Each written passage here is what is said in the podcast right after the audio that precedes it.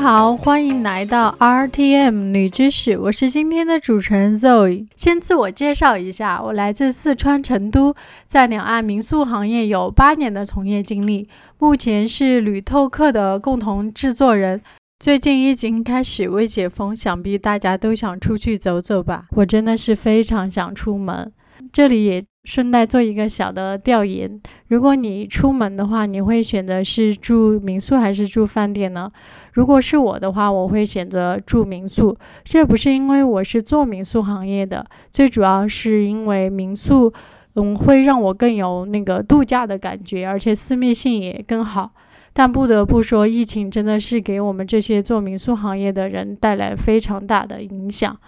全球最大的民宿短租平台 Airbnb 去年也因为受疫情的影响，裁掉了全球近四分之一的员工，差不多有一千九百人。而从今年五月台湾疫情爆发以来，台湾民宿也，嗯，像一些城市民宿，就是台湾所说的日租套房，也有大多数都关停了，而且。一些乡村民宿也出现了很多的取消预订的情况，真的是给我们民宿行业带来了非常大的冲击。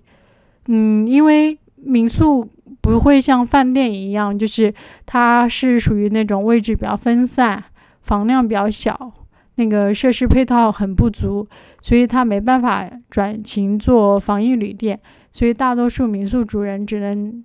苦撑着，期待着疫情早日结束。放眼全球来看，这样的情况不只是台湾才是这样的，基本的民宿市场都是面对同样的局面。全球最早爆发疫情的地方中国大陆，嗯，之前也是面临同样的情况。不过目前因为疫情管控良好，然后大家都是正常的出行，然后正常的旅游。嗯，去年的情况来看，大陆的。疫情在二月、三月是最严重的，最严重的时候入住率趋近于零。但在四月之后，基本上，嗯，民宿行业的生意就有了恢复迹象。然后在八到十月，因为暑假跟国庆假期的影响，然后出现了全年的一个峰值。现在的话，已经恢复如初了。嗯，所以我们反观大陆民宿遭受疫情影响之后，从停滞期。到后来的复苏期，到嗯疫情结束之后的红利期，然后再到现在的恢复如常，这整个过程同样也可以在嗯给到正在遭受疫情影响的台湾民宿很多借鉴之处。但如果谈到这个话题的话，我们不得不先聊一下大陆民宿跟台湾民宿的一些区别。我是在二零一四年进入民宿行业的，之前一直在大陆做一些投资和运营的工作，所以的话会经常去大陆的各地考察民宿，做一些评估，就是谈一些合作。来到台湾这两年，我一直也在做民宿行业。发现台湾的民宿和大陆的民宿存在着非常大的一些区别，而这些区别正是因为两岸的一些文化呀和政府的政策不同导致的。首先，我们第一个比较明显的区别，我们就可以看到，台湾大多数民宿都是八间房以下，而大陆的民宿呢，嗯，一般就是现在的规定是十四间以下。也许大家听到这个数字，觉得并不是特别的夸张。但做民宿的人就知道，虽然只有六间房的差别，营业额却有可能差到一倍以上。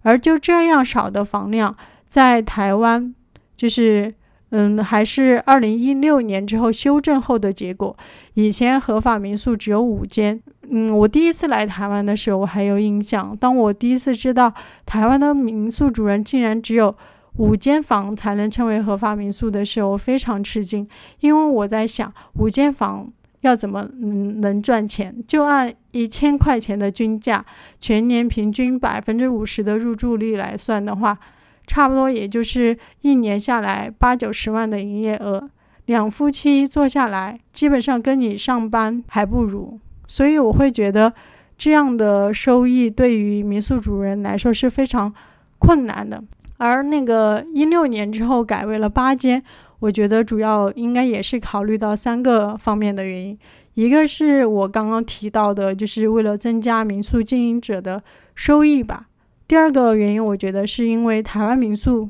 就是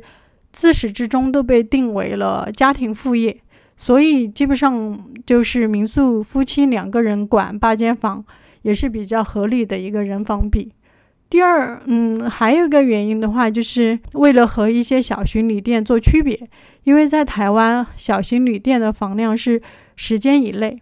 而大陆为什么定为十四间呢？据一些那个消防官员所说，大陆规定三十人以上的死亡会定为一些重大事件，而十四间房按规定可住二十八人，这样可以降低民宿发生重大事件的可能性。当然，这些规定都是针对一些合法民宿的。其实，在无论是大陆还是台湾，嗯，市场还是存在很多没有牌照的民宿。就拿嗯台湾交通部观光局统计的数据，就今年统计的数据来看的话，全台合法民宿有一万零七十间。但就我们自己接触台湾民宿市场下来看，嗯，这个数据再往上加五千家没有牌照的民宿也是不为过的。大陆的情况应该是比这个还更为严重的，因为嗯大陆的那个民宿标准出台时间是比较晚的。大多数民宿都是没有牌照的，而大陆的民宿就是不完全统计下来，应该也是超过十万家的。之所以我今天首先花这么多时间给大家聊民宿房量上的区别，是因为民宿和一般的饭店是一样的，房量就是它赚钱的基础。因为受到房量的限制，台湾的业者要把民宿真正做成一件赚钱的事情。是很困难的，而大陆就不一样了。虽然说规定只有十四间房，但大陆就是二三十间房的民宿都是特别多的。所以再加上大陆一些连锁化经营的一些趋势，所以在大陆做民宿就是会比较受到资本的青睐，然后就容易赚到钱。嗯，然后但是在台湾来说是会比较困难的一件事情。另外一个比较大的区别，我会觉得是经营模式上的不同。因为台湾大多数民宿都是嗯做的夫妻店，然后所以它就有带有很强的主人文化，而大陆的民宿就是不一样的。基本上你会看到很多都是一些公司化、团队化、嗯管家化的运营模式。而这种模式形成原因，除了我前面提到的，因为呃房量。受到限制的原因，嗯，我觉得还有一个比较重要的原因，是因为房屋性质的不同。大陆大多数民宿都是租别人的房子，租农民的房子啊，或者是说，嗯，就是租，嗯，租一块土地来自建。但台湾大多数民宿都是，嗯，就是民宿主人购买的房子，或者是说，嗯，自己建的房子。基本上都具有所有权的，所以台湾很多民宿主人可以坚持长期主义，把民宿当做自己的家去经营，这就形成了台湾民宿主人，嗯，多为在地人或者喜欢当地生活的人来来做的，而纯粹以赚钱目的去看民宿的人会比较少。但是大陆现阶段做在做的比较好的民宿吧，应该这样说，嗯，大多数都是一些资本。嗯，加上文化的一个一个产物，纯粹靠情怀去看民宿的比较少，呃，而且呃，如果是纯粹想要利用看民宿变现赚钱的，也因为这次疫情变得更为更难成功了。尤其大陆在二零一六年后，中国各地的民宿资本化越来越严重，各种投资公司不断的进场来投资民宿行业。就是二零一六年后，你会经常看到啊，一个投资公司给这间民宿投了四个亿台币，又给那个民宿收购了，花了二十多亿台币。你会觉得这样的就是资本投资，在台湾就是做民宿的眼里来，应该听起来是觉得不可思议的。那之所以嗯，大陆的民宿可以获得资本青睐，我觉得就是因为这种管家团队化的经营模式，让很多操作可以标准化。而当一个东西标准化了之后，它就具有了可复制性。所以你看，大陆的民宿很多都是连锁化的经营，然后这样的话，它的整体的价值，虽然它是非标的东西，给到投资人眼里，他就觉得就是它的价值就会呈指数级的增长。另外一个就是比较大的区别的话，就是台湾的民宿大多走的是小而美的个人品牌路线，而大陆民宿大多走的是精品小旅店的路线。你在台湾你可以发现，百分之八十以上的呃民宿都是夫妻店，但每家店的话都会有各自的特色。嗯，主人会很用心的去整理庭院，去打扫房间，给客人就是。讲当地好吃的好玩的，在营销上也很愿意花钱去做自己的一些官网啊，然后去做自己的 FB 粉丝专业啊，或花钱为自己的贴文下广告，甚至有些人还会去一些当地的民宿网站买广告位。但是在大陆，我觉得这样的事情几乎很困难，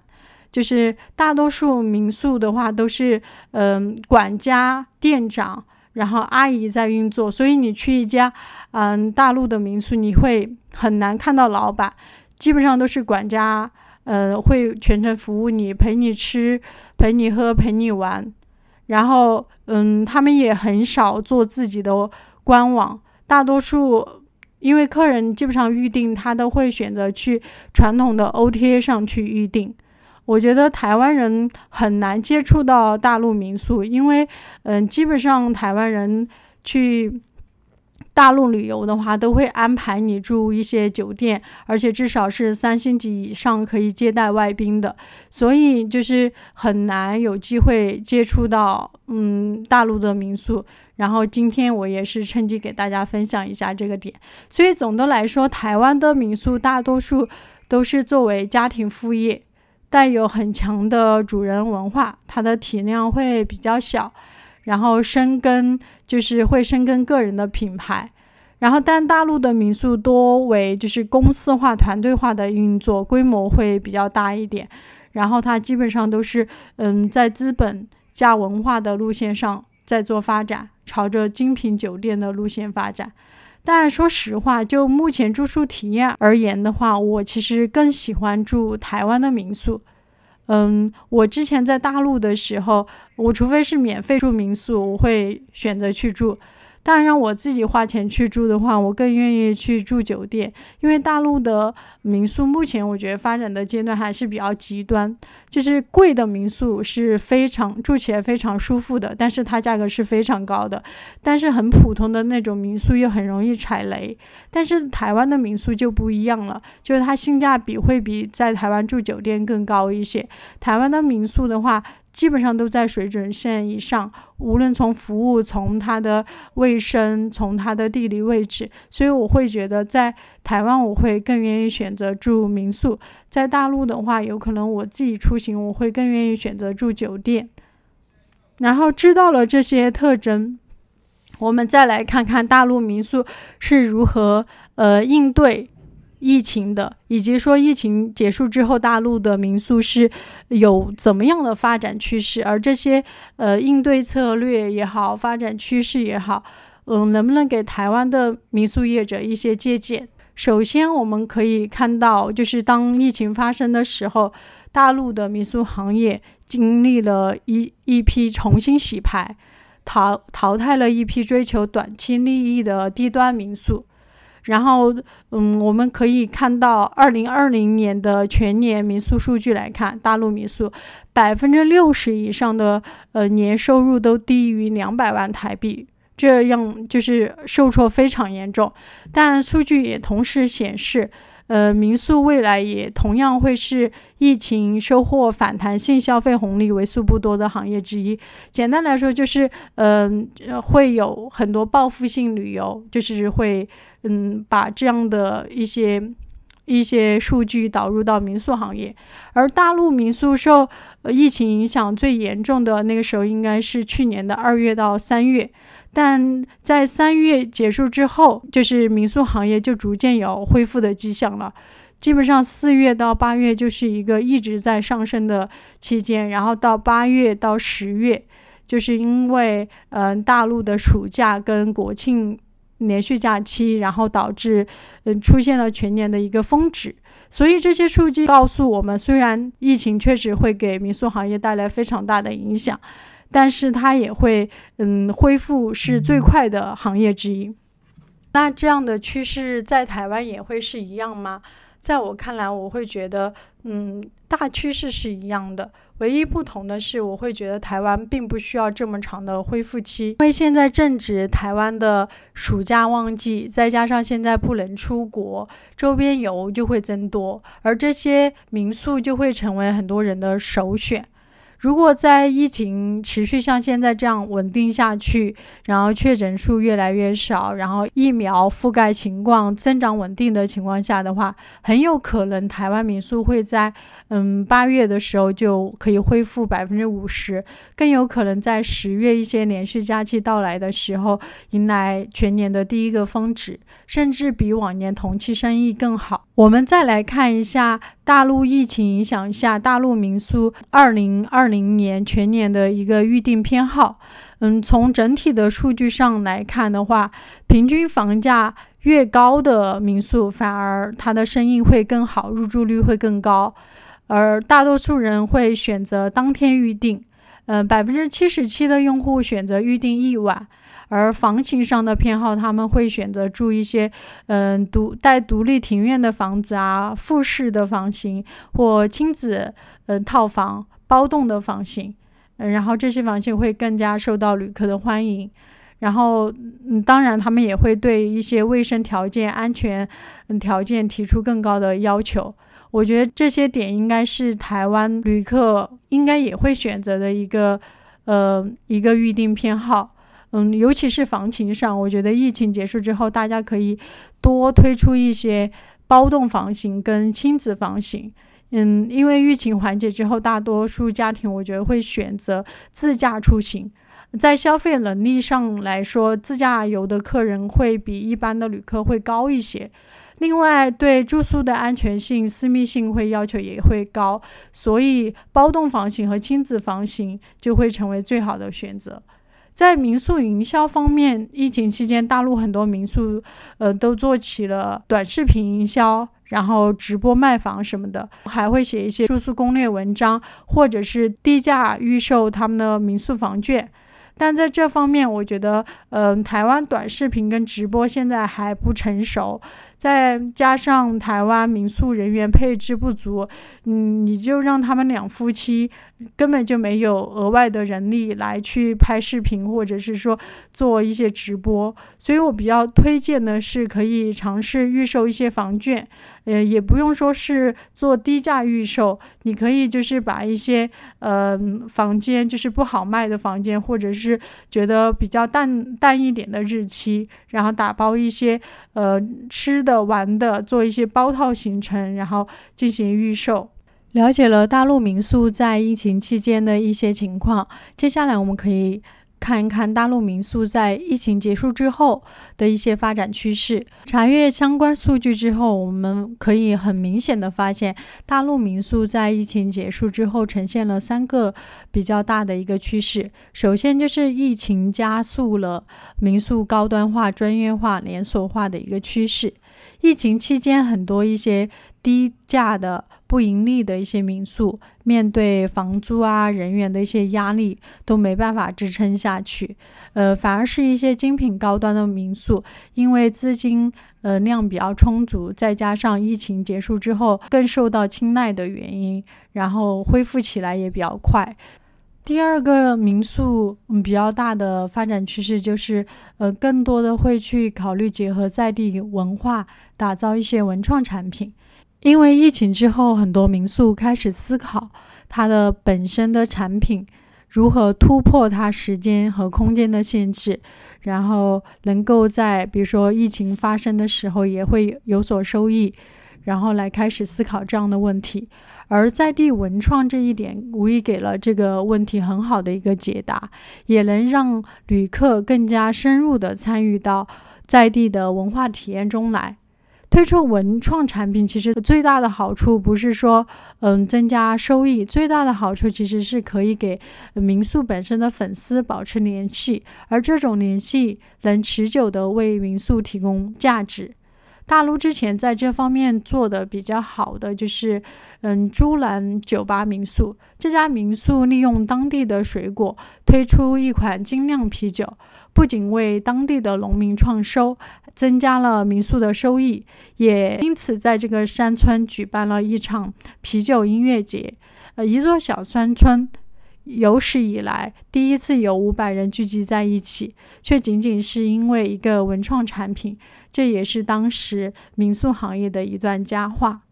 在市场供给方面，民宿集群也会成为未来的一个趋势。比较成功的案例应该是大陆宁夏中卫的黄河宿集，一群民宿主人和政府合作，用六十六间房改变了一个没落的旅游城市。全年差不多那边的均价应该是一万台币的房价。